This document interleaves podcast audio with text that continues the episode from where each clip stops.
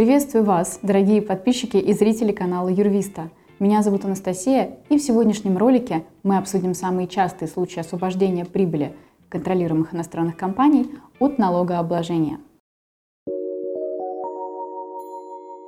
Декларационная кампания для участников контролируемых иностранных компаний подходит к концу. Однако у многих наших клиентов возникают вопросы в контексте подачи 3 НДФЛ по прибыли КИК – как известно, в связи с участием в иностранных компаниях налоговые резиденты Российской Федерации имеют ряд обязанностей. В первую очередь стоит помнить, что физические лица ежегодно в срок до 30 апреля подают уведомление о КИК.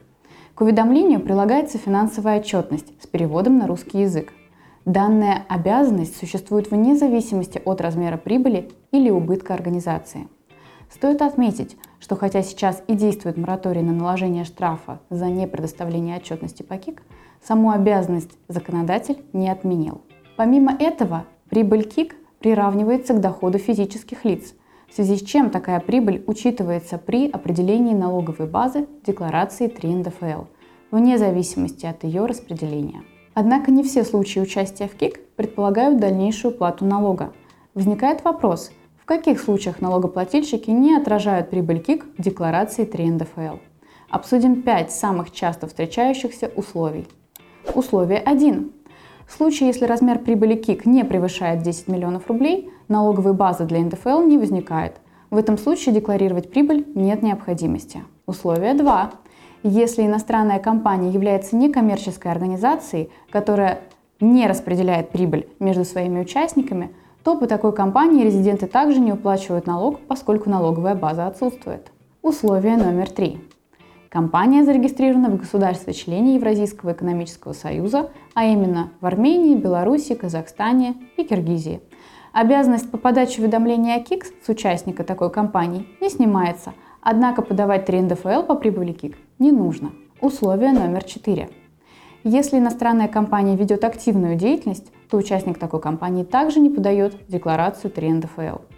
Активной признается та организация, чей доход от активной деятельности превышает 80%.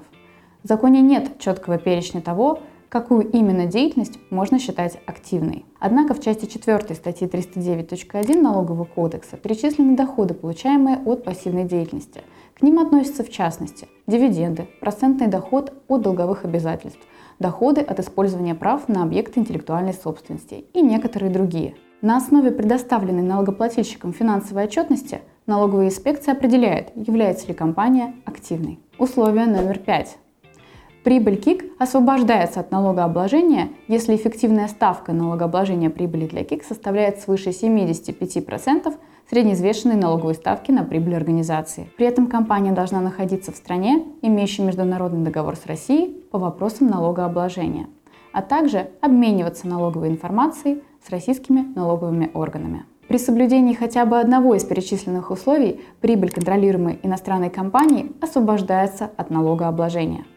Более подробную информацию по данной теме вы можете найти и в других наших роликах на сайте, а также обратившись к нашим специалистам за консультацией.